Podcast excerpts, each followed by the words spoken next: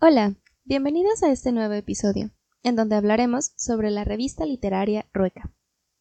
Esta es, a mi opinión, algo que debería ser más mencionado con frecuencia al momento de rememorar las publicaciones literarias dentro de México, ya que contiene una gran variedad de obras que son muy importantes para el nacionalismo mexicano.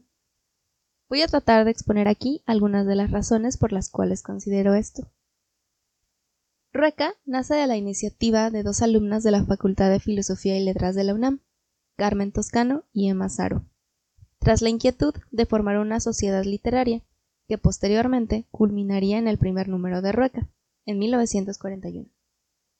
Fueron acompañadas por el maestro Julio Tori, quien les ofreció apoyo y además, gracias a él, reunieron a un grupo de mujeres interesadas en la literatura, con el cual formaron un equipo de redacción, edición, producción y posteriormente publicación.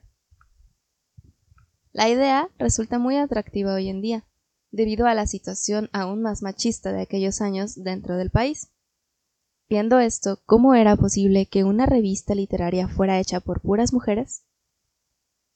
Lo curioso de esto recae en que, como Carmen Toscano menciona, Rueca no tuvo una intención feminista o separatista.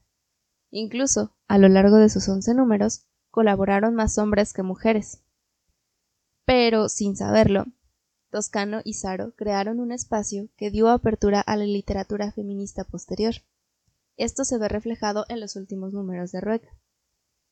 Carmen menciona incluso que la revista no es feminista, pero una de las razones para haberla creado fue porque anteriormente, como mujeres, habían sido rechazadas en espacios literarios de publicación sin razones aparentes.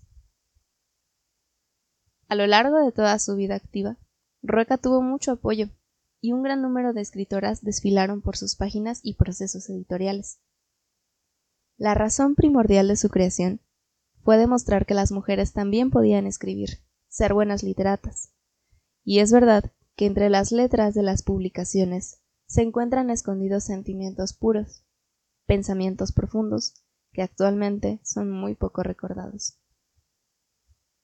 Por ello, Vuelvo a insistir en la importancia de Rueca, ya que refleja una intención real de las mujeres para ser escuchadas, o leídas en este caso, y almacena obras que son reflejo de los años 40, lo cual es muy importante, ya que hay que recordar siempre que el arte es un reflejo de la sociedad en la que se vive.